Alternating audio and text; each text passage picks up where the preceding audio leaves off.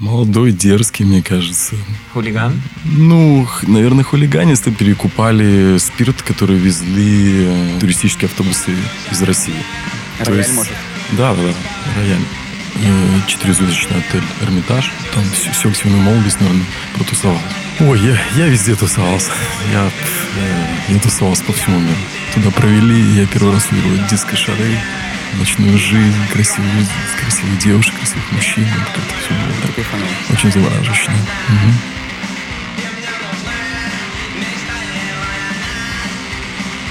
Гэта падкаст пляцоўка. Подкаст для смелых. І ініцыятыўных. Всем привет! Это подкаст «Пляцовка». Это подкаст про самые смелые инициативы, которые вы просто даже себе и не можете вообразить, а может быть и можете. Сегодня «Пляцовка» э, прошла через огонь и воды, слезы и пот маршруток и поездов. И бар при-. И бар корова, чтобы приехать э, прямо сюда, в Брест, и встретиться с нашим замечательным гостем. Кириллом Бороховым, э, ресторатором. И, наверное, не только. Еще, у тебя же еще какой-то вроде транспортный бизнес. Ну, у меня бизнес, да.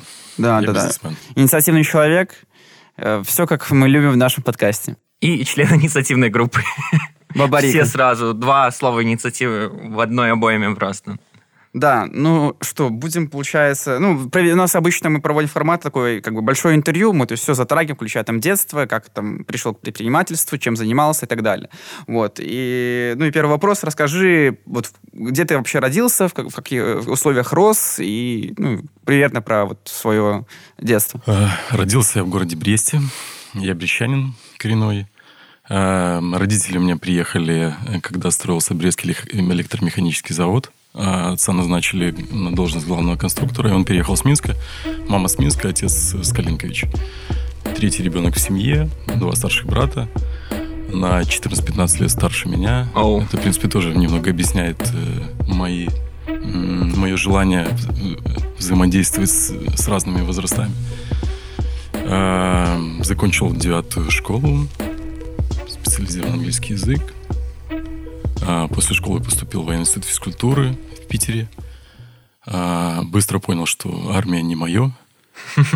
А, Вернулся в Белоруссию, как раз был развал Советского Союза. Я 74 года рождения, то есть в 91 ш- э, году я закончил школу.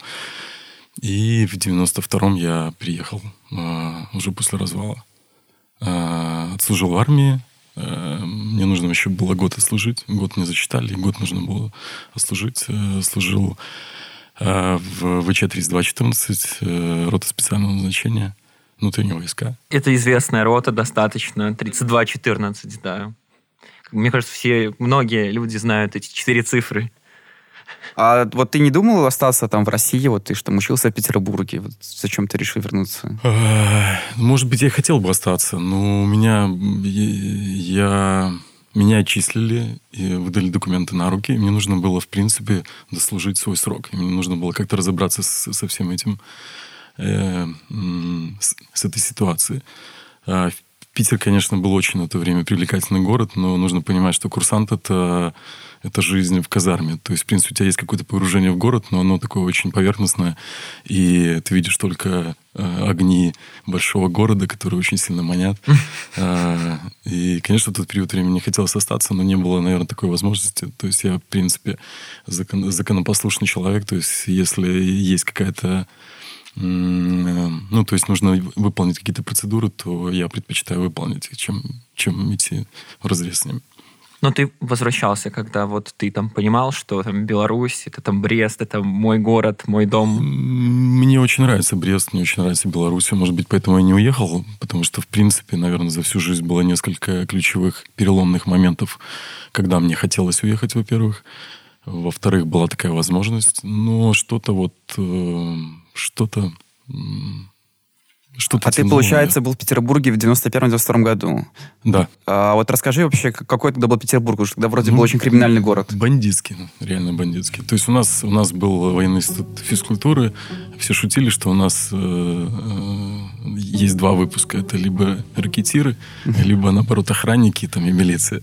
Короче, в итоге все То есть друг друг все другу бывшие- соприкасаются. Все бывшие спортсмены, да, потому что, ну, вернее, настоящие спортсмены, которые, в принципе, пошли в, в- в, войска, но, в принципе, у них у всех спортивное прошлое. Ну, или, или, или настоящее. А ты тогда планировал стать Сложный военным? город был, сложно, он бандитский был, все менялось. Ну, то есть развал Советского Союза, определялись какие-то новые правила игры, только формировался рынок. Ну, довольно-таки жесткое время, на самом деле, если, если так, э, ностальгии по, по нем никакой нет. А ты, получается, поступал с целью стать военным в дальнейшем, да? Я поступал с целью э, избежать армии. То есть не хотел служить, так как я был спортсменом, то ну, как бы на роду было написано, куда идти. А что за вид спорта? Я карате занимался О, коллега. Коллеги, коллеги. Это уже у меня коричневый пояс. А, И, получается, ты вернулся в Брест, э, служил потом в армии. Я вернулся в Брест, пришел к тренеру Савайтан Валерий Иванович, и он меня направил э, в 3214 группу специального назначения с той целью, что я мог, в принципе, служить и тренироваться. То есть я был в сборной, и мне позволяло мне позволили таким образом и дослуживать, и еще участвовать в соревнованиях. Интересно, а когда ты закончил свою спортивную карьеру? Я сразу же закончил практически после, после окончания службы в, в армии, потому что стоял выбор. Либо каким-то образом надо было себя кормить, эм, либо уходить в спорт. Была надежда, что, что карате станет олимпийским видом спорта, и тогда это, в принципе, эм, какая-то рисовалась пе- перспектива Ну, спортивная. сейчас уже стал. Да, сейчас стал, но на тот период времени он, э, он заявлялся, был в списке новых видов спорта, которые должны были стать олимпийскими, но, но не стал. А вот можешь себя на момент, вот когда ты все уже отслужил, вышел из 32-14, просто опиши себя вот там какими-то тремя словами. Как бы какие-то твои мечты, что ты вообще... Кто ты, о чем ты думал, какие там Тремя задачи перед словами. собой ставил на жизнь? Молодой, дерзкий, мне кажется. Хулиган? Ну, наверное, хулиганистый, потому что в любом случае сп- спорт, особенно контактные виды спорта, они такие немножко, это как, как я шучу, заряженное э, ружье, которое висит на стене, но рано или поздно должно выстрелить в каком-то из актов. Поэтому, ну, я думаю, что спорт, ну, как и каждое явление, э, спорт э, накладывает э, какие хорошие какие-то моменты, так, наверное, и, и ограничивает в какой-то степени. Поэтому, наверное, здесь вопрос, э, что ты выбираешь, и куда ты смотришь, и как это тебя развивает. А вот, получается, ты вышел с армии, и какие у тебя вот дальше были планы? Ну, нужно было как-то нужно было как-то обустраиваться. То есть э, отец у меня умер рано, мне пять лет было, и мама осталась с тремя э, сыновьями. Старшие были постарше, я был, мне было пять лет. И, соответственно, после армии не хотелось сидеть у мамы на шее ни, ни в коем разе. Поэтому стал осматриваться, куда, куда пойти работать, э, чем еще заниматься. Ну, меня изначально как-то тянуло в бизнес. И, ну, вот, хотя он только, только зарождался, и не было понимания вообще, как это все происходит, по каким правилам, где этому учиться, что делать, откуда взять деньги. Ну, то есть э, то, что сейчас имеет э, молодое поколение, э, сравнить с нами, это ну, как небо и земля. Хотя, с другой стороны, отсутствовала практически какая-то любая конкуренция, и можно было фактически, ну, там рынок свободен был. Ну, от- относительно. И, ну, расскажи вот про этот этап, как ты выбрал сферу, которой ты будешь заниматься, где, как ты начинал вообще, кто, может, может, тебе кто-то помогал, как это Ну, происходило?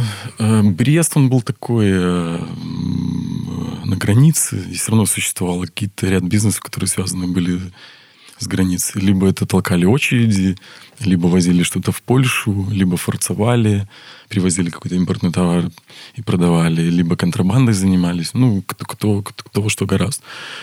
А, у меня друзья перекупали спирт, который везли э, туристические автобусы из России. Рояль, есть- может? Да, да, да, рояль. Рояль, сигареты. Ну, основной бизнес был на рояле. То есть э, подъезжал автобус э, с русскими туристами, ну или с белорусскими, э, к таможне. Э, их начинали трясти все. Ну и, и, и когда первых трясут, то, в принципе, все оставшиеся понимают, что будет дальше. Ну и для того, чтобы не потерять эти все деньги, они готовы были продать это все по, по остаточной ст- стоимости. Ну, мы покупали за доллар э, литр рояля, и продавали буквально через 10 минут за полтора. Ну, это был такой быстрые деньги, но, в принципе, а, он уже тогда в какой-то степени обучал основам бизнеса, потому что таких, как, таких, как я, было много, э, человек 10, и насколько ты был яркий, насколько у тебя была подготовлена разменная монета, насколько у тебя были сумки. Ну, короче, какие-то такие вещи, которые ты должен был спланировать для того, чтобы это все правильно получилось. А вас, получается, не трясли на границе? То есть вы могли перевести? Нет, там, там была такая хитрая э, территориальная история. То есть, если... Ну, вы не из Бреста просто не поймете, наверное. Сейчас, когда подъезжаешь м- границы к первому шлагбауму, он был на самом деле дальше. Там была такая, как э, аппендикс, э, где был магазин Bella Trading, э, Duty Free, и вот этот аппендикс зеленый, он был огражден, но он подходил прямо э, к основному зданию таможни, где происходил осмотр. То есть э, подъезжал автобус буквально, ну, то есть это расстояние было, не знаю, там 10 шагов.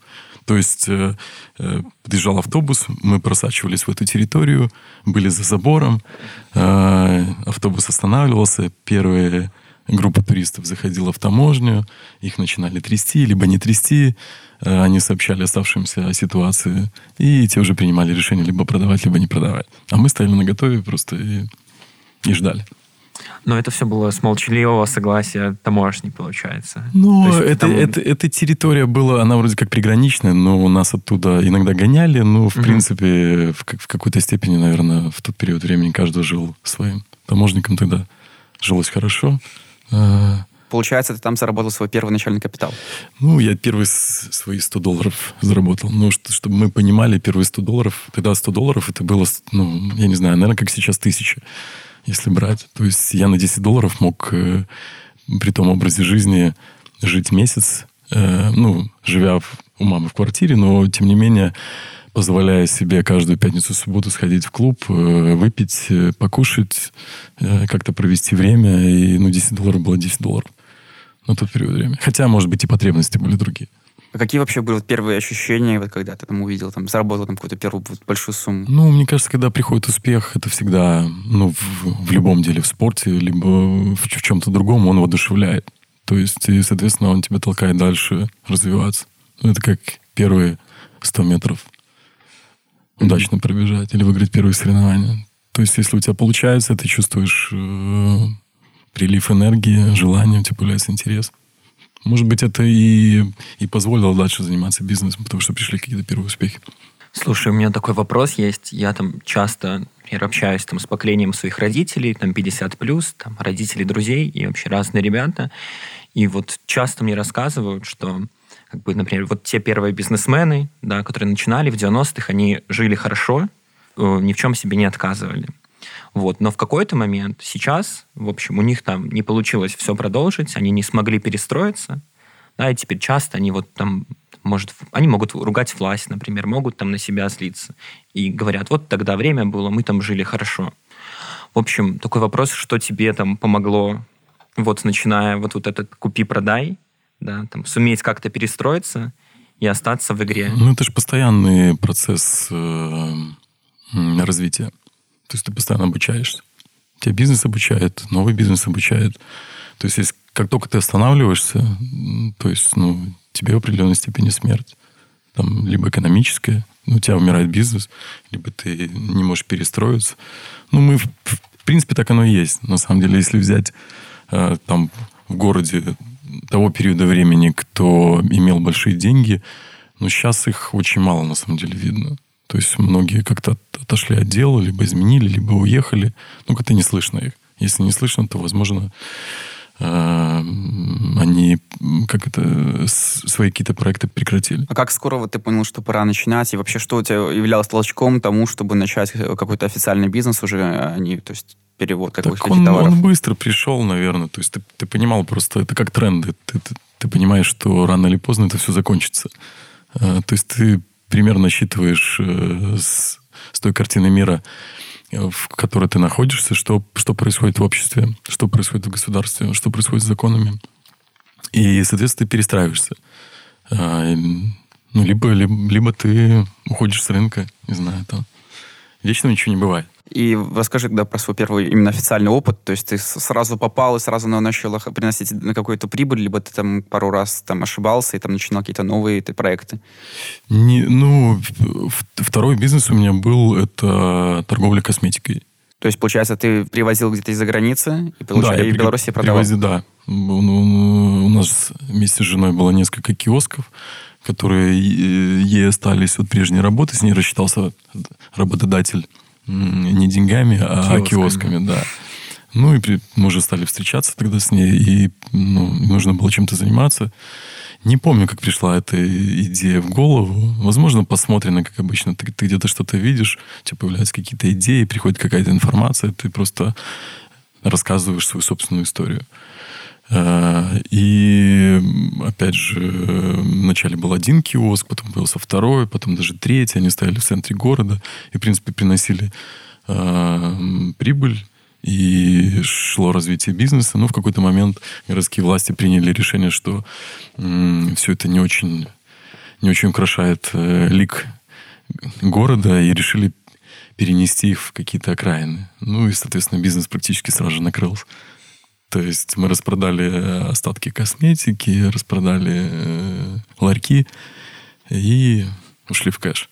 А что, а что ты делал Какой-то небольшой. заработанными деньгами? Вы их сразу вкладывали? Ну, просто? Ну, вкладывал, да. Я, наверное, изначально все вкладывал. То есть что-то ты, конечно, оставляешь на жизнь, что-то, какие-то ты долги отдаешь, потому что у меня не было у меня не было капитала для того, чтобы начать свой бизнес. Он потихоньку выстраивался. То есть я эм, несколько раз одалживал деньги, одалживал под проценты, отдавал. Ну, то есть это такое как бы... Это, это сейчас, может быть... Хотя сейчас, наверное, довольно-таки тяжело в банке взять кредит. Ну, тогда эта схема работала на, на, на частных деньгах. Кто были эти люди, которые тебе одалживали и ну, одалживали под процент? Обычно, обычно друзья, обычно друзья, часть у родственников, у старших братьев одалживал без процентов. А, друзья, знакомые, кто в тебя верил и кто был уверен, что ты отдашь деньги с а процентами. А как ты нашел поставщиков косметики? То есть где-то где-то... Поехал в Польшу и искал там Тогда были ряд специализированных у них магазинов, э, которые ты мог найти. Э, Польша всегда была напичкана, мне кажется, визуальной рекламой. Э, не помню, где, где я искал тогда контакты, но, в принципе, они были известны. То есть были какие-то, по-моему, даже центры, либо были какие-то, не знаю, может, желтые страницы я, честно говоря, даже не помню, но были оптовые магазины, в которых ты приезжал, затаривался и вез через, через границу. Угу. А, окей. И что потом было после косметики? есть... А, после косметики был первый бар. А, в тот период времени такой маленький-маленький бар Мюнхен. Был 200, там, 5 квадратных метров. Ну, типа такая первая, первая кофейня. Первый какой-то опыт, который на самом деле не принес каких-то больших денег, хотя принес, наверное, какой-то какое-то социальное общение, социальную тусовку. Слушай, мы знаем, что ты Германии иногда вдохновляешься. Ну и да, тогда я это уже Германию. тоже тогда было? А я вот не помню, э, Мюнхен, почему он назывался Мюнхеном. Вот на самом деле самая интересная история. Я вот так сходу не вспомнил, но покопавшись, интересно будет вспомнить причину возникновения именно Мюнхена.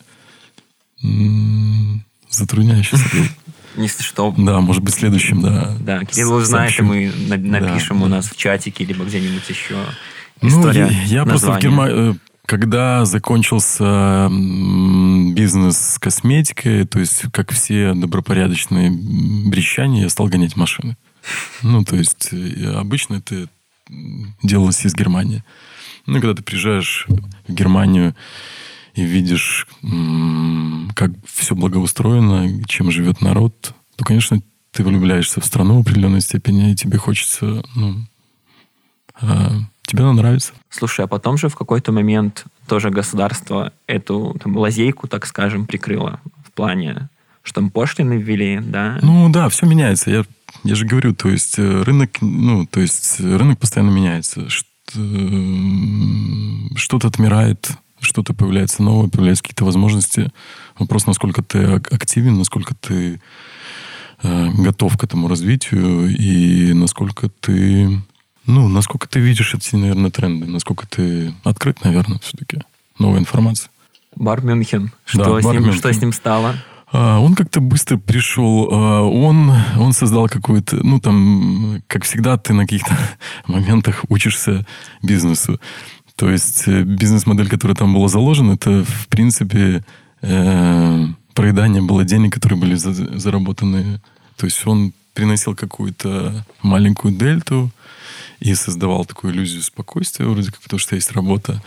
Но привычки, которые были уже заложены в потребление семьей, то есть они превышали эту доходность. И, соответственно, за год я, мы проели практически все деньги, которые были, были сэкономлены там, или остались с продажи бизнеса.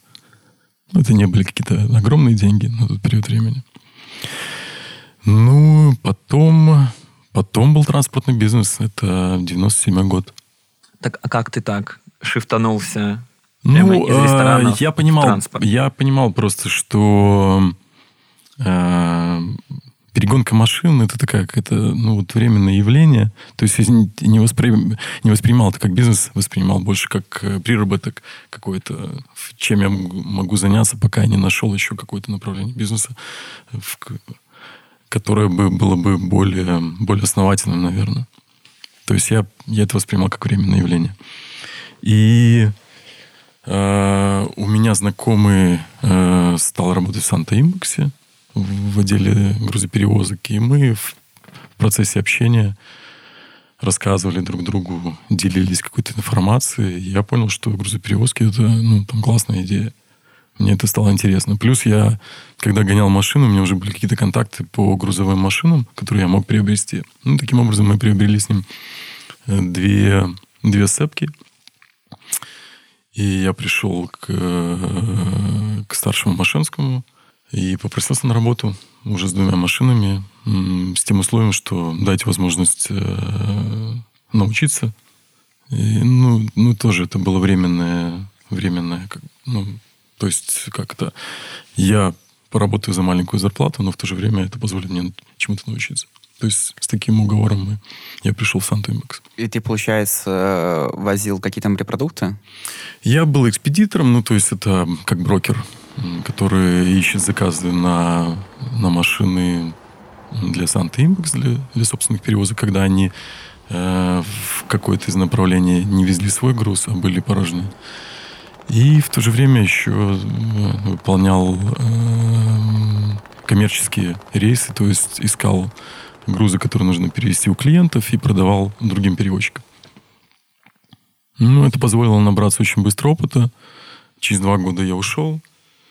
Ну, и таким образом уже стал с- самостоятельно развивать э, транспортное, транспортную А компанию. ты знал, что уйдешь в да, какой-то я знал, момент? да, да, да, абсолютно. Я с таким уговором и приходил.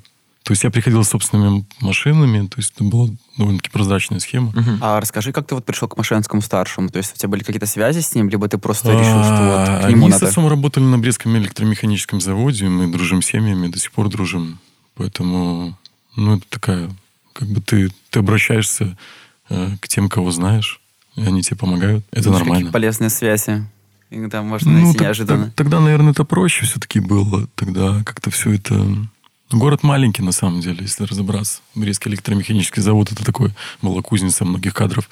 На самом деле, это ну, такой, ну, не градообразующий завод, но самый крупный завод. Э, Плюс еще оборонная э, промышленности завод был в составе. То есть многие, многие контакты, многие связи. То есть, конечно, это ну, э, это хорошее место было для, для развития многих и предпринимателей в том числе, на самом деле, ну и, и, и кадров какие-то направления. Ну, тогда, наверное, Машинский еще не был тем Машинским, который... Ну, то есть вот именно Да, компания так- его... не Ну, тогда большой. уже компания уже была довольно-таки крупная на самом деле. Ну, то есть, конечно, она не была таким мо- монстром, как сейчас, но она была крупной. И этот бизнес, получается, транспорт у тебя работает до сих пор. Да. А, тогда давай пойдем дальше. То есть Да. чем, ты еще занимался в плане предпринимательства, какие у тебя проекты еще были? Ну, вот у меня ресторанное, э, ресторанное направление, второй, второй проект, ну, вторая группа компаний, наверное, так назовем. Мгм. А вот почему ты решил, то есть у тебя был неудачный опыт с Мюнхеном, почему ты все-таки решил Он дальше не совсем неудачный был. Он э, как-то... Он просто... Не взлетел. м, Ну, он, наверное, был маленький сам по себе, чтобы кормить. И, наверное, из-за этих условий он и, и не стал каким-то этим. Плюс там еще что-то случилось с арендой. И, короче, он как-то заглох. Ну и плюс еще появился транспорт, который, в принципе, стал забирать большую часть времени, и я сконцентрировался на этом, поэтому не стал его а, Хорошо, и получается, какие у тебя дальше были э, шаги э, в плане ресторанного дальше, бизнеса? А, ресторанного бизнеса. Э, мой близкий друг э, Микулик Владимир построил в Бресте э, э, четырехзвездочный отель «Эрмитаж». Да, есть такой известный. Да, в котором он увидел караоке-клуб и предложил мне вместе организовать его. Потому что он не проживает в городе Бресте, он проживает в Москве, и ему нужно, чтобы кто-то этим проектом занимался. Он сделал мне предложение, от которого я не смог отказаться в силу нашей дружбы, ну и в силу какого-то интереса, наверное, который, который у меня был э, как к тусовочной жизни, потому что, в принципе, я ну, всю, там всю, всю активную молодость, наверное, протусовался. У нас на Полицовке пока три было гостя и три гедониста. Я не считаю это плохо. У меня какие-то были раз, размышления по поводу, что дает тусовка. Ну, как и в каждом явлении, наверное, есть какие-то плохие стороны, есть хорошие. Я решил, что все-таки это хорошо. Если человек развивается, это какой-то период времени общения, э, тусовок, музыки. А ты тусовался в Бресте, либо ты, получается, по всему Ой, я, я везде тусовался. Э, я тусовался по всему миру. Расскажи какие-нибудь такие три самые яркие истории вот каких-то твоих поездок когда-нибудь. А, три, три яркие. Я могу рассказать, наверное, как я начал тусоваться. Наверное, потому что э, всему есть, наверное, какая-то своя причина, и что-то нас вот цепляет, и после этого идет какое-то, естественно, развитие. А, я когда тренировался, а, мой тренер Гученко Сергей, он был на пять лет меня старше, на самом деле, всего лишь. И, в принципе, он выступил мне как, наверное, вторым отцом и брал меня практически везде с собой. И получается, что я тусовался со старшими. И они меня взяли первый раз в, в этот самый диско-клуб. Это первый такой советский, советский клуб mm-hmm. э, в культуры и, и, и культуры отдыха, который находится в парке. В Бресте. Да, и мне было лет 15, по-моему. И они взяли меня с собой, туда провели. Я первый раз увидел диско-шары, ночную жизнь, красивых, красивых девушек, красивых мужчин. Это как-то все было И так, ты кайфанул. Очень завораживающе, да. Угу. Да. А вот какие вообще самые крутые такие места? Вот, это ты, получается, в 90-е ездил тусоваться уже, начинал? Ну, 90-е, не, попозже, наверное. Это все-таки где-то было... Ну, первые... Первые... Первые мы попали в клуб «Курьер» в этом самом, в, как его, в, в Питере. Это тоже было там, ну, ночная жизнь, Санкт-Петербург, зарождение ночной жизни. А тогда танцевали брейкданс, и танцевали, ну, в Питере вообще, ну, там очень сильно. И ты, ты смотрел на это все, и так, как будто, не знаю, другой мир. Круто было. А какие были вот меки в Европе такие, куда вот точно вот поедешь ну, и там? Всегда, даже до сих пор существуют меки, если брать клубную, э, клубную сцену, это Ибица, это Амстердам, это Берлин, э, Барселона. Ну, то есть везде существуют какие-то ряд фестивалей, на которые стоит посетить и, и которые интересны. Ну, первый большой, наверное, рейв это был в этом самом, в Катовице Мэйдэй. Мы, мы просто поехали э, всеми знакомыми, э, наняли бус, и там человек 8 или 10 поехало на, на, первый. И там, там выставили как раз звук с, с последней звуковой э, ярмарки или выставки. И этот звук настолько был э, сильным и мощным, что, не знаю, какие-то другие вообще впечатления, явления. Ну, какие когда такие вещи случаются с тобой в жизни, ты, наверное, ну, они оставляют какой-то след. Э, возможно, если бы я там не оказался не в диско-клубе, то, возможно, всего этой истории не было, я бы не тусовался, на самом деле. В общем, твой бэкграунд тусовочный помог тебе вовлечься в проект караоке. Да, да. да ну, ты не боялся, что не вывезешь? Э, боялся, потому что всегда существует, у предпринимателя всегда есть такое, там несколько периодов времени. То ты полностью уверен в проекте, то у тебя начинают сомнения, то у тебя полностью уверен в проекте, то начинают сомнения. Ну, в принципе, это, наверное, такой естественный процесс, который помогает тебе двигаться и думать, анализировать, работать над ошибками, просчитывать, выстраивать, делать гипотезы, подтверждать их, либо наоборот опровергать. И ты, получается, решил потом в дальнейшем свой опыт э, тусовок какой-то перевозить в Брест и создавать что-то похожее в Бресте? Ну, не, наверное, случилось просто как-то. Случился первый проект караоке, который выстрелил. То есть до этого караоке не было, и три года мы были полным монополистом на рынке. То есть не было вообще клубов. То есть все, кто приходил, говорили «Вау!» И, и повторить этот успех, ну, понимали, что довольно-таки сложно.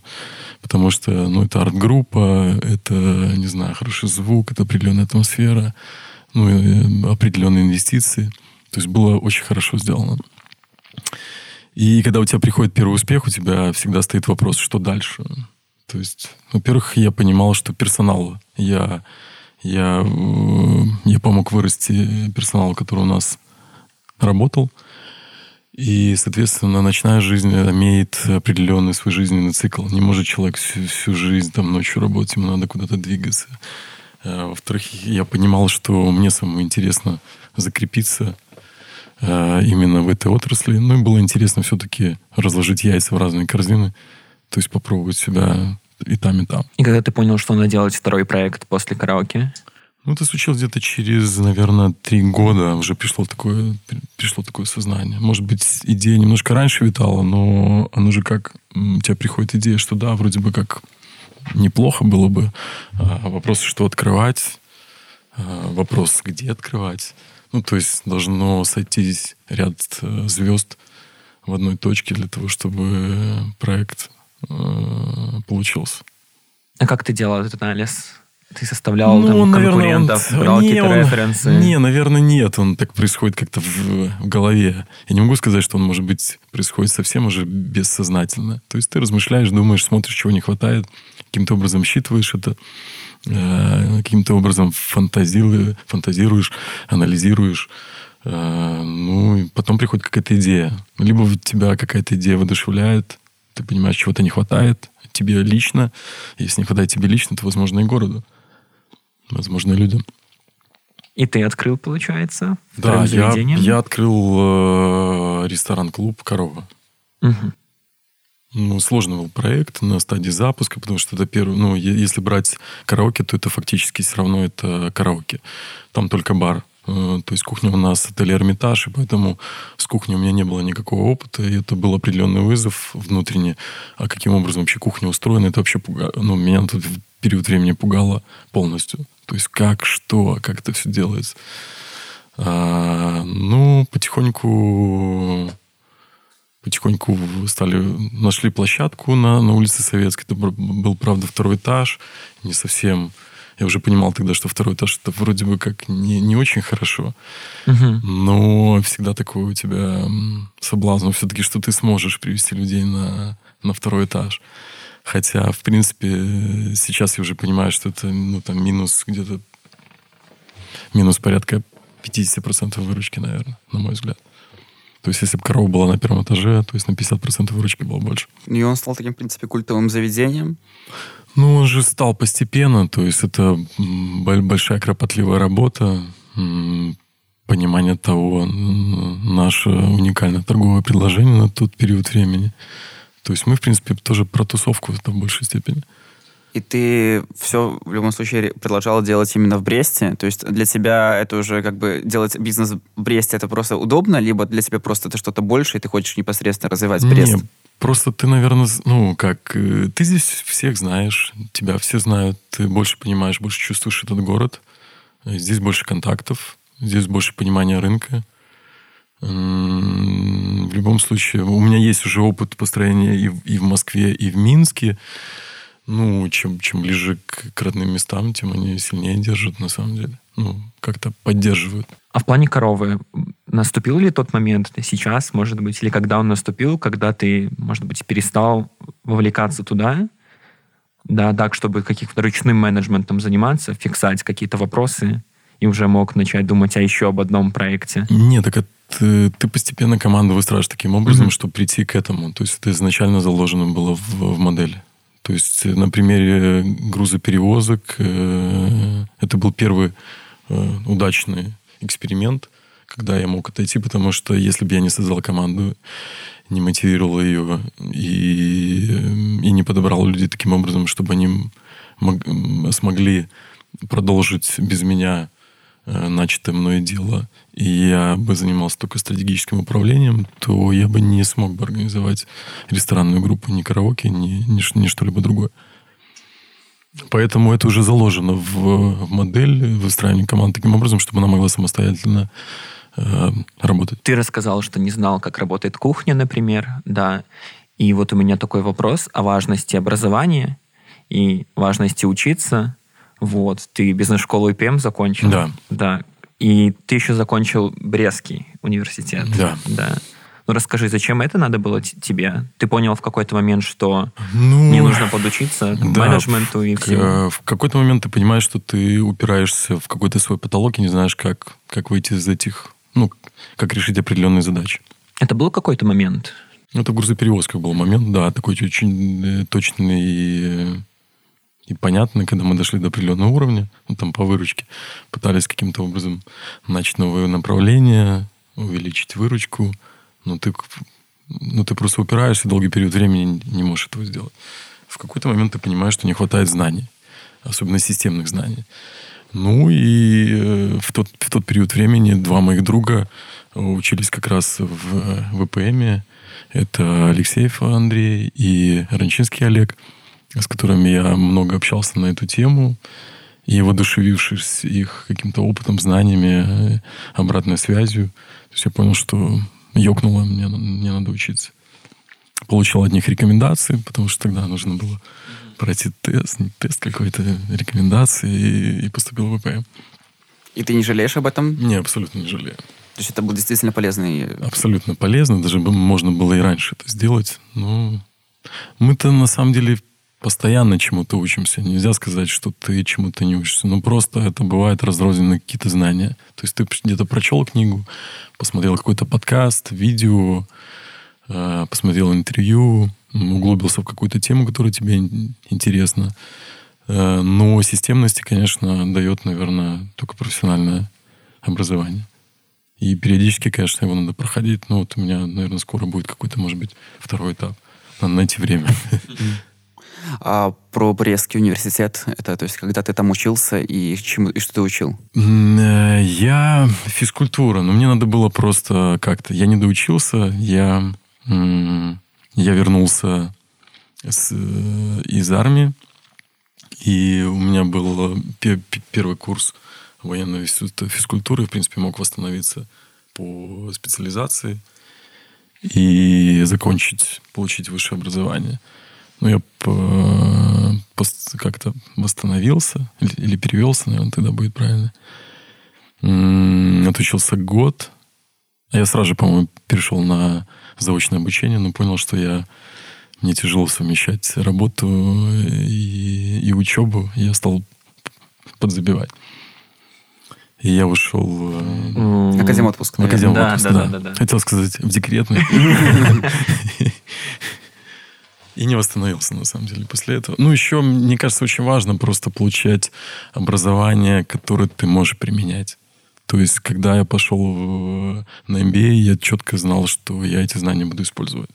Когда ты поступаешь на, на, на физкультуру и понимаешь, что, в принципе, спорту ты уже дал все, все свое время и не будешь заниматься по специальности, это не мотивирует вообще никак.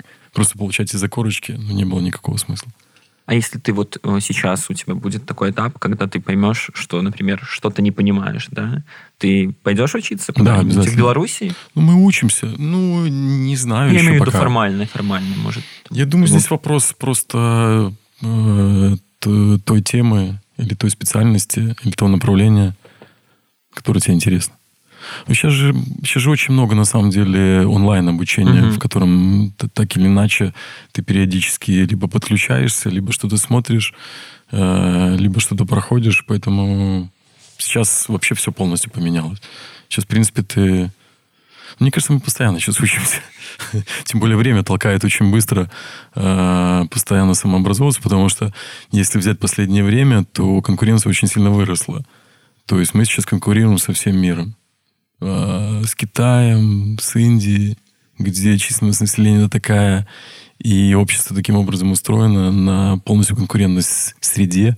И чтобы нам соответствовать э, этой конкуренции, нам нужно постоянно обучаться. В IT-сфере там говорят, что вот ты думаешь, что ты круто что-то делаешь, но всегда найдется какой-нибудь индус или китаец, который 16-летний, который будет делать это в два раза лучше, чем ты, а даже и больше. Так на самом деле это спорт, опять же, то же самое тебе показывает. То есть насколько ты не был бы чемпионом, тебе постоянно в спину дышит э, молодняк, и, соответственно, ты для них какой-то ориентир, и, и ты постоянно в этой конкурентной гонке. Но это на самом деле сложность, потому что такая конкуренция, она тебя... Ну, то есть, либо, нужно научиться получать этого удовольствие, либо ты от нее рано или поздно устаешь. И тогда нужно менять какой-то свой взгляд вообще на, на, на устройство мира, наверное. Потому что если взять ну, он, он полностью конкурентный. У нас нет, наверное, пока еще новой парадигмы, при, при которой конкуренция не стояла бы э, во главе угла. А расскажи еще про Беростейский бровар. А, это, получается, какое-то производство непосредственно пива, получается, в Бресте? Да, мы когда стали, мы когда открыли корову, основную, а, ну, там, э, частью концепции это было э, создание каких-то тех вещей, которых не было в Бресте. Ну, по продуктам, если брать. Мы, э, у нас была первая ливерная машина кофейная. Мы хотели продавать пиво самое вкусное, ну там э, и так далее. И мы стали сотруд... мы, мы искали э, пивзавод, который бы соответствовал нашим взглядам на, на вкус пива. И нашли Берестейский бровар. Нет, он, он на самом деле назывался по-другому. Он назывался Пилзнерский пивовар. То есть это завод под Брестом, который варил классические сорта пива, четыре сорта. И мы какой-то период времени торговали их пивом. Нам оно очень нравилось. Гостям нравилось. Но это был не профильный актив у собственника, и в какой-то момент он нам предложил его купить. Э, мы с партнером э, подумали, цена была привлекательная, мы приобрели. И как сейчас функционирует этот завод? А, ну, сейчас, конечно, с, с, сложно, потому что мы были нацелены на хорику. А, соответственно, всех хориков стало в какой-то стоп. Ну, сейчас, опять же, возрождаемся. То есть мы в момент покупки мы полностью сменили, сделали ребрендинг. Мы стали называться 13 литр. Мы ушли в крафтовое пивоварение. Ну, решили заниматься крафтом. То есть на масс- масс-маркет вы не собираетесь выходить никак? Нет, наверное, мы будем оставаться, ну, коней на переправе не меня. А это экономически выгодно вообще, то есть именно на крафте? То есть это, по-моему, очень такой узкий спектр. Ну, все равно мы не можем стать Альварией второй, либо этим самым, либо, либо Лицким. То есть мы все равно должны чем-то отличаться. На крафте это, в принципе, более-менее понятная модель. Ну, и тем более у нас получается это делать. Пиво мы варим вкусное. Ну, возможно, перейдем просто в скором времени на бутылку. Ну, там есть какие-то пару идей, которые можно было реализовать, чтобы иметь просто другие каналы сбыта, не только хорику, а еще и сеть. А вы, получается, работаете только B2B, да? То есть вы с конечным покупателем? Нет. То есть нет никак... Не, ну как, мы, мы работаем с хорикой. Ну, то есть мы продаем либо в собственных заведениях пиво, либо другим барам, ресторанам. То есть у вас каких-то своих точек там нету по продаже? То есть... Нет, нет. А вообще вот как специфика вот именно производства, то есть это надо было очень сложно было вообще погружаться, начинать это все, то есть потому что это немножко другой бизнес ну, вообще. мы на самом деле купили завод вместе с Э, ну, к нам сразу же перешел и персонал, который там э, который там был. А, то есть все процессы были уже налажены? Э, да, перешел Дима Домчук, технолог и, и пивовар. И, соответственно, мы просто создали условия, при, при котором было и им с профессиональной точки зрения интереснее. Ну, потому что варить четыре сорта пива это не так интересно, как варить э, там, 50 в год новых сортов. То есть мы заняли два года подряд второе место по новым сортам пива. И мне кажется, это круто. Вот очень интересно, э, как происходит процедура выбора нового сорта на, на рынок. Вот, расскажи про это, как это вообще происходит. Ну, мы доверяем своему, э, своему пивовару. Наверное, есть э, понимание тех трендов на рынке и того спроса, который приходит от любителей пива. И, ну, и как бы и понимание, что происходит на рынке, что сейчас актуально.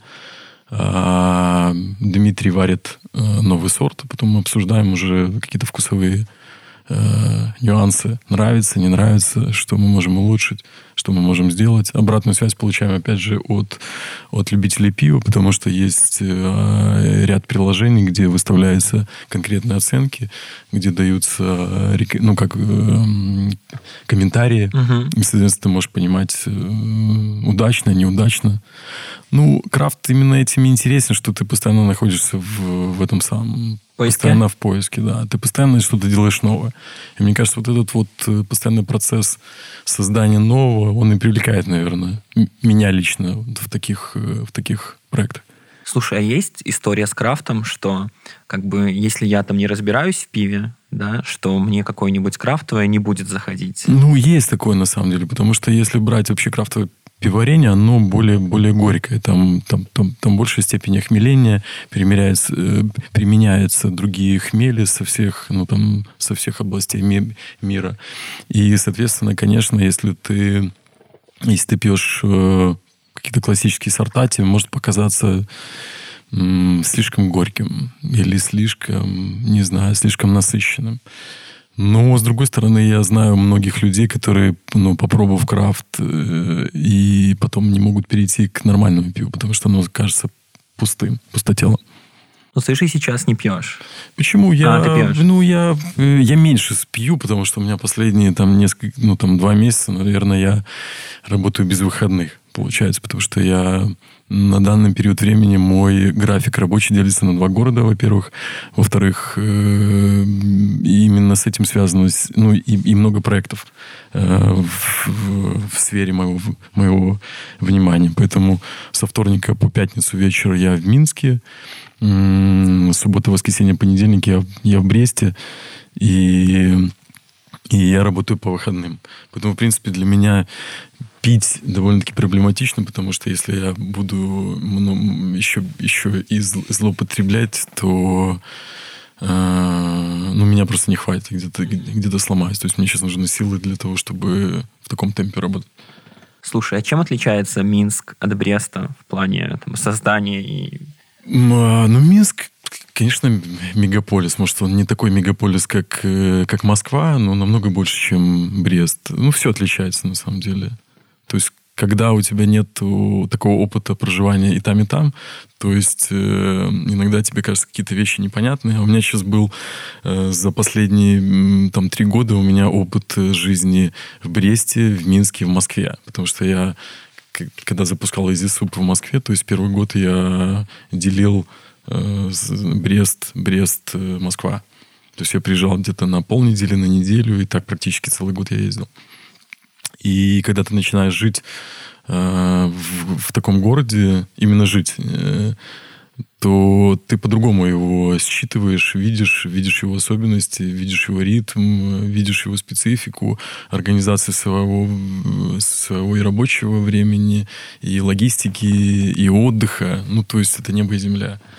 То есть, как, как говорят, надо не путать э, туризм с эмиграцией. А ты считаешь Минск мегаполисом? Я вот ну, просто большой у тебя... город. Ну, большой город. Он, наверное, ну как, э, это все-таки столица. Э, там все-таки есть метро, там все-таки два с половиной миллиона жителей. Э, конечно, это не Москва, но мне, может быть, даже этим и он и больше нравится. Мы подсмотрели твое интервью просто, где ты размышляешь о мишленовском ресторане условно.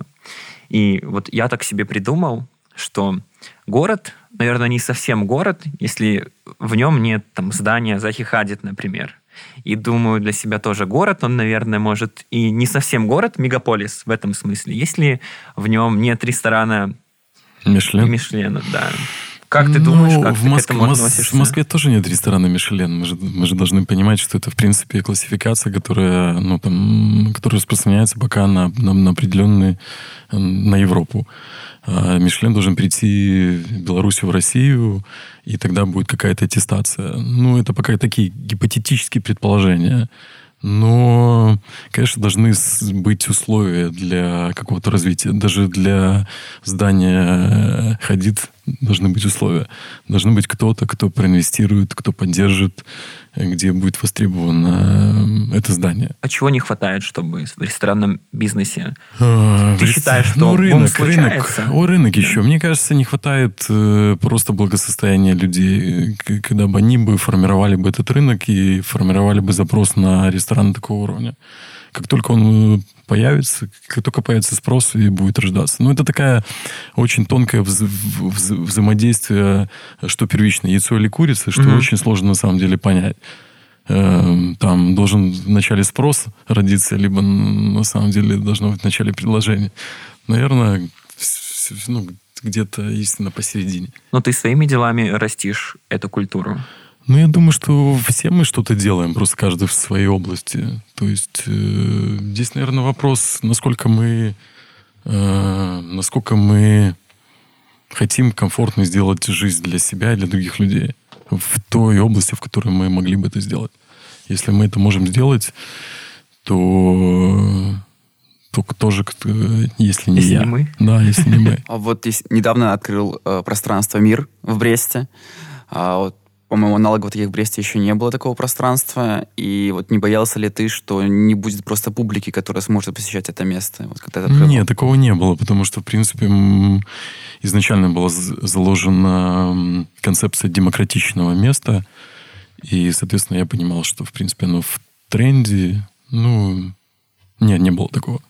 Что не угадаю, не было. Может быть, какие-то какие нюансы, что не попадешь с публикой, еще где-то, но такого, что будет не востребовано, не было. А, и получается, ты вот открыл в мае, то есть это э, Да, в период 9 мая мы в период пандемии, и э, ты не боялся, то есть сейчас вот многие заведения не открываются, потому что им кажется, что просто выгоднее не открываться, чем открываться в это время. Почему ты решил, что все-таки... Ну, Это будет э, выгодно. у нас же ресторанная группа, поэтому это много заведений. Мы все, все свои заведения поставили на стоп, и даже до сих пор непонятно, правильно мы сделали, либо нет, потому что вот буквально вчера думал об этом. Может быть, стоило работать все-таки в, в какой-то степени.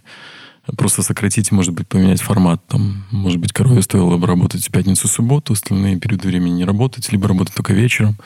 Нет однозначного ответа, потому что ну, непонятны правила игры, непонятно, как все происходит, непонятно, что тебе сделать, потому что есть гражданин, э, который должен думать о, там, о здоровье, о, о безопасности. А есть предприниматель, который тоже должен думать о безопасности бизнеса, о обязательствах, о сотрудниках, о, о многих вещах. Поэтому мы решили открыть э, как э, э, ну, проэкспериментировать на самом деле. Если мы понимали, что мы открываем... Это, в- принципе, кафе по своей сути. То есть самый демократичный формат заведений, в которых, как я видел в городе, продолжается поток э, людей, есть спрос, возможно, он упал, но упал не, не настолько, как в ресторанных проектах. И, соответственно, мы решили, что это будет как барометр какой-то определенный по настроению, по ситуации, которая происходит сейчас э, в городе. Определенный риск, конечно, был, но, в принципе, мы с первого дня увидели интерес к- к заведению. И, ну и сейчас работаем. Слушай, а каково это закрыться на 50 дней, если я правильно, и там не потерять команду какую-то часть, там оставить все процессы, чтобы все работало? Сложно, на самом деле. Мы собрали всех, объяснили ситуацию. С одной стороны, конечно, понятно, что людям сейчас некуда идти. То есть, если в ресторанном бизнесе это все случилось, хотя случилось не только в ресторанном бизнесе, но если брать именно эту отрасль, то случился одновременно практически у всех. Некоторые, конечно, те проекты, которые были заточены на доставку, они как-то еще в меньшей степени упали. Но падение у всех и такое довольно-таки масштабное. Поэтому собрали всех, объяснили ситуацию, а, убедили, я убедил, что мы возродимся. У меня была полная уверенность, что мы ну, не, не потеряем ни один из проектов, что, что я сделал все возможное для того, чтобы ре, реанимировать их, ну и дальше продолжать работать. Ну, давайте обсудим, может быть, мир. Да, вот ты так, может, расскажи глобально там про идею с хостелом вообще, да, и там ну, и про дизайн, и про пинг-понг mm-hmm. Хотелось создать такую площадку для, для общения, на самом деле, потому что мне, как жителю города Бреста, не хватает э, места, где я бы мог бы встретить своих друзей, знакомых, пообщаться, потусоваться, поговорить, попить кофе, и чтобы оно было довольно-таки масштабным. Ну, потому что это не кофейня 2 на 2, а такое большое пространство. И когда нашли эту площадку, то есть э, там стала, стала выстраиваться концепция исходя из демократичного социального места. Ну, а сама площадка еще дала каких-то ряд идей, а, Потому что когда ты приходишь на место, ты всегда смотришь, с чем оно резонирует, какой он имеет особенность, какие масштабы, какие-то прилегающие площади. Ну и получилась довольно-таки интересная история, потому что э, это центр города, но в то же время это как будто какой-то оазис тихий, спокойный, жизнь там замирает, никуда ничего не движется, ты находишься как дома, в спокойной атмосфере.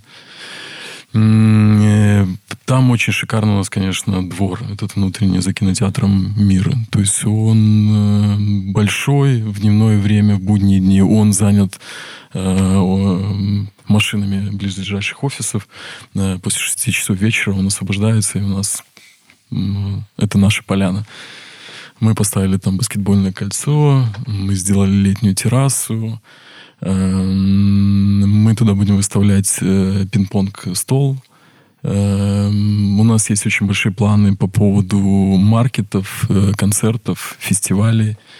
И как только спадет э, эта ситуация эпидемиологическая, то, в принципе, я думаю, что все эти проекты оживят город и вдохнут какую-то новую, новую жизнь, новую, историю, новую историю. Там же рядом есть еще одно взятое нами в аренду помещение. Это э, двухэтажное помещение, бывший то ли сарай, то, то ли офисное помещение, потому что оно в разные периоды времени, мне кажется, выполняли разные функции. И э, мы планировали там сделать хостел в, в самом начале. Э, после того, как э, произошла эта вся история, мы стали пересматривать, насколько этот концепт будет вписываться в, новые, в новую реальность. Потому что, на мой взгляд, наверное, хостелы будут либо исчезать, либо либо, ну, либо менять какой-то свой формат. Я, правда, не знаю, куда еще, может быть, мини-отели. Потому что, наверное, э, ряд людей не захотят настолько тесно делить свое пространство в единой комнаты с, с незнакомцами. Поэтому мы вначале решили, что это будет мини-отель. А, мини-отель сейчас тоже думаем, что из-за того, что очень шумно в, во дворе, угу. из-за того, что идет тусовка, то, а все-таки сон это самое главное, наверное, в отельном бизнесе. То есть мы тоже решили, что, наверное, все это будет э, претерпевать какие-то изменения. Сейчас думаю над концепцией. То есть есть несколько вариантов предложений. Это сделать либо коворкинг, э, но я не понимаю, насколько есть рынок по таким, ну, спрос на, на такую услугу э, у жителей небольшого города, либо же делать там какие-то помещения под, под, под сдачу часовую. Либо это йога-студия, либо танцы, либо модельное агентство. То есть есть несколько у нас запросов от э, подобных э, организаций, партнеров. Э, ну вот мы пока поставили на паузу для того, чтобы посмотреть, что будет происходить дальше, и после этого уже принять окончательное решение. Но если бы это был мини-отель, вот мне так расскажу, мне это резонирует очень с сетью Мокси, Мариота, да, когда у них такой молодежь, молодежный бренд получается, и у них там ну, тоже там в зоне, там все проходят всякие вечеринки до какого-то там времени, ты там спускаешься ночью, сидят там молодые люди, тусуются, пьют, и прямо все именно в отеле происходит и в таком такой и брендинг мягкий, такие фиолетовые цвета. Все ну, такое. у меня на самом деле, я вдохновился этой историей. У меня есть хорошая знакомая Ефимова Анна, Анастасия, а, которая в Москве, у нее два, два проекта. Это отель «Рихтер», угу. и Брикс отель. Вот в Рихтере они сделали подобное. То есть у них есть, э, по-моему, 8 или 10 номеров. И внизу у них целое пространство. И это тоже и терраса, сад, э, и это самый магазин для журналов. У них там радиостанция, типография, вегетарианский ресторан, Э, ну и происходит такая тусовка, э, где ты не понимаешь, ты вроде как приезжаешь как гость, и сразу же начинаешь вовлекаться в какую-то локальную внутреннюю историю. То есть потому что туда приходят не только э, приезжие, туда приходят еще местные жители.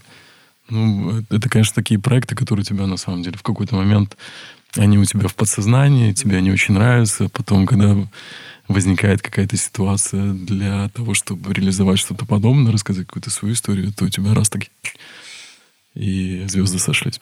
Вот смотри, ты, ты, получается, вот на протяжении своей жизни очень часто открывал какие-то проекты, которые были очень новые для Бреста и которых вот нет аналогов. То есть они какие-то вот были такие уникальные в своем роде. Вот на твой взгляд, вот что сейчас не хватает Бресту? Вот именно вот какой-то такой э, сферы услуг, то есть какого-то такого движения, не знаю, вот на твой взгляд. Ну, если бы я знал, я бы открыл, наверное. Уже завтра было бы открыт. Не знаю, наверное, много чего не хватает. То есть, когда ты живешь в большом городе, тебе там нравятся э, спортивные залы, работающие 24 на 7. В Бресте этого нет. Но, с другой стороны, мы, мы должны понимать, что жизнь, она, она разная. Она совершенно другая. Здесь темп жизни совершенно другой. И жизнь большого города, ее темп, они накладывают определенные э, определенные условия для создания подобных проектов. То есть, а если ты откроешь здесь зал 24 на 7, то, скорее всего, что он не будет так востребован, потому что, ну, но представляешь, фишка. Можно открыть зал 24 на 7, вот на месте мини-отеля, и ребята сверху, которые тренируются, будут смотреть на тех ребят, которые внизу пьют. Ну, вообще, э, суть на самом деле этого пространства была в том, чтобы любое из направлений, оно было гармонично друг друга усиливало. Этот эффект, который mm-hmm. мы с, э, туда вкладывали. То есть, и, наверное, спортивный зал. Ну, йога-студию я вижу, например, что, что школа танцев вижу, а вот спортивный тренажерный зал не вижу вообще никак. А, ты написал пост э, в Фейсбуке про то, что давайте поддерживать малый и средний бизнес. Многие подумали, что это ты условно намекнула «помогите мне», но, как мы разобрались, ты имел в виду, что давайте помогать всем. Вот. Для тебя это был какой-то серьезный шаг, как бы в Беларуси. Для, для меня это кажется, это даже какой-то шаг, там, выход в публичную политику маленький. Да, то есть ты делаешь публичное заявление, ты заявляешь э, об этом во всем, ну... И ты играешь такое уже на территории как бы там этого государства. Ну, то есть не боялся ли ты, что ты что-то скажешь? Нет, абсолютно не, не боялся. Правда, посыл не, не так был считан и, и воспринят. И э, в какой-то момент я даже не то что пожалел, но как-то меня... Всегда обидно, когда тебя неправильно понимают, наверное. А потом я подумал, что наоборот, этот пост, возможно, создал определенную полемику, которая подняла какие-то вопросы, которые стоит все-таки обсуждать. Ну, у нас общество устроено таким образом, что у нас либо черное, либо белое. То есть нету каких-то нету каких-то обсуждений и поиск совместной истины. Это больше такое, как э, либо осуждение, либо поддержка. Поддержка, конечно, всегда хорошо, а осуждение это всегда как-то, ну, Конструктивного диалога у нас, к сожалению, на самом деле, в последнее время он виден редко. Люди не готовы к открытой дискуссии, то есть всегда переходится на какие-то личности, на какие-то крайности. Именно поэтому, возможно, я не участвую в этом процессе, потому что социальные сети, э, у меня часто поднимается рука что-то написать и ответить, а потом я думаю, а зачем? Ну, к чему это приведет? ни к чему это не приведет. Но это не было каким-то политическим заявлением, наверное. Это, просто, это наверное, просто ситуацию, которую ты видишь, э, которая отзывается в тебе, потому что я понимал, что нам помогать не будут, и это не было там просьба нам, нам помочь, хотя некоторые наши, ну, некоторые друзья, наши гости, они именно так это восприняли, пришли поддержать, и большое им за это спасибо. Ну, это было очень мило, на самом деле. А, и, но получается, что государство нас в этот период времени кинуло. Реальной помощи я до сих пор не увидел. То есть это какая-то запоздалая реакция, запоздалые какие-то полумеры, которые на самом деле говорят, что ты один в поле воин. И что ты платил налоги, в принципе, непонятно за что, непонятно как. Вот ты сказал про посетителей. Тоже в Минске была такая история, ты, наверное, слышал, что сейчас такой физической хорошей форме всякие краундфаундинговые платформы. Mm-hmm, да. Вот ты не думал ли что-нибудь сделать такое, например, в Бресте, либо у вас кто-то может такое делал? Вот потому что в Минске была такая инициатива Бархопин, и там как бы там 15 баров вместе организовались, сделали мерч. Что-нибудь, если бы в Бресте такое сделали, как вы думаешь, вас бы поддержали бы там рублем через Моломолу, либо Я что-нибудь думаю, что, такое? может быть, поддержали, но нужно понимать, что мы оказались не только там ресторанная отрасль в, в заднице. Угу. Оказалась вся страна фактически. И как ты можешь просить у людей деньги, если они их, ты, их отправили за свой счет, либо у них э, колоссально упали заработки. И, то есть у тебя как-то рука в какой-то момент не поднимается. Может быть, поэтому у меня возникло такое ощущение, когда ты вначале сделал пост, а потом, угу. потом начинаешь понимать, что, возможно, возможно, он не совсем корректен по, по своей сути. Ну, что сделано, то сделано. Слушай, я а... ничего не жалею, в принципе. Ну вот, а что вообще не так? Да, как бы ты довольно успешный человек. Да, как бы с государством, да, ты платишь налоги, с государством, возможно, взаимодействуешь минимально. Вот как бы что вообще тебе не нравится в данной ситуации, если ты успешный человек? Ну, мне не нравится то, что нету каких-то реаль... реальной помощи. То есть э, мы предоставлены сами себе делать какие-то заявления, которые ты, ты, ты считаешь как неуважение к себе, к, к своему труду. Э, ну, это, так скажем, мягко расстраивает, а по своей сути показывает, что государство для одного человека Государство не для народа. Брест это протестный город прямо сейчас? Я думаю, что не протестный в той мере, в которой... Эм, то есть я думаю, что вопрос просто он э, не в том, что протестный он или нет. Угу. Наверное, вся Беларусь, она такая не, не совсем протестная. Но ситуация накалилась до, до, до той степени, что ну, сейчас все возможно потому что люди не получают обратной связи, не получают помощи, не получают поддержки, не, не, никто не понимает, что будет завтра. То есть позиция лидера, она стала... Его нету, по своей сути. Он не выполняет свою функцию. А тебе понравилась такая э, структура, что, наверное, как и последнее время это существовало, как бы мы не трогаем вас, как бы вы не трогаете меня. Вот такой вот социальный контракт.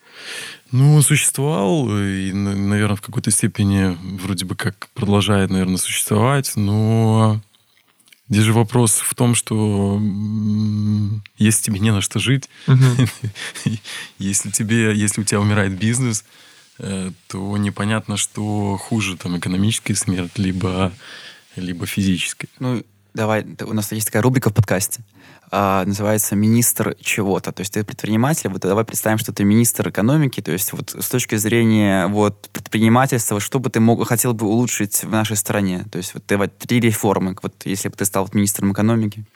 Мой друг недавно написал хорошее хорошее замечание, Алексей Фандрий, о том, что а, каждый работник должен самостоятельно платить за себя налог. А, как только он будет, как только он станет за себя платить налог, то есть он будет думать, за что он платит налоги вообще, и, ну, и каким-то образом участвовать э, в, не то что в их распределении, но, по крайней мере, в осознании того, на что они идут. И, и каким-то образом э, высказывать свою гражданскую позицию для того, чтобы они шли на то, что нужно для граждан, а не для кого-то другого. Ну, вот мне понравилась эта идея, на самом деле, потому что она вроде как простая, но меняет э, акценты полностью, взгляд на, на, на какие-то вещи. Мне тяжело сказать. Я не министр экономики, то есть э, заниматься популизмом или просто говорить... Э, наверное, я бы сейчас э, либо полностью убрал бы налоги, либо каким-то образом их э, ну, сминимизировал. Для того, чтобы дать возможность экономике и гражданам э, продолжить свою экономическую деятельность. Пока это не сделано. То есть сделаны какие-то минимальные там налог на недвижимость, еще что-то, но вопрос по НДСу стоит, вопрос налог на прибыль. Тем более нужно понимать, что если брать там ресторанную отрасль, то январь-февраль изначально либо минусовые, либо очень близки к нулю. И получается, что если брать э, нашу собственную ситуацию, то у нас есть задолженность и по НДС, и по ФЗЗН, и по налогу на прибыль. И, соответственно, нас сейчас вызывают в суд по, по, по, по одному предприятию, потому что мы просрочили. Я не совсем понимаю здесь позицию государства, как меня можно вызывать в суд, если происходит такой коллапс. Посмотрим, конечно, чем суд закончится. Я очень надеюсь, что не будут применены какие-то э, фискальные меры к нам. Ну, посмотрим. Вот, надеюсь, судья, который будет принимать решение, послушает наш подкаст. Да, и решение будет а, положительным. Вот, это был подкаст «Плецовка». Да, подкаст про самые смелые инициативы. Спасибо, Кирилл, что пришел к нам. Это спасибо. была замечательная беседа. Все, спасибо этой замечательной студии Green Star, что мы тоже тут. Все, давайте учиться, давайте развиваться и продвигать свои проекты и э, растить гражданское общество, которое будет требовать то, чего заслужило. Спасибо. Оставайтесь с нами. Всем пока. Всем пока.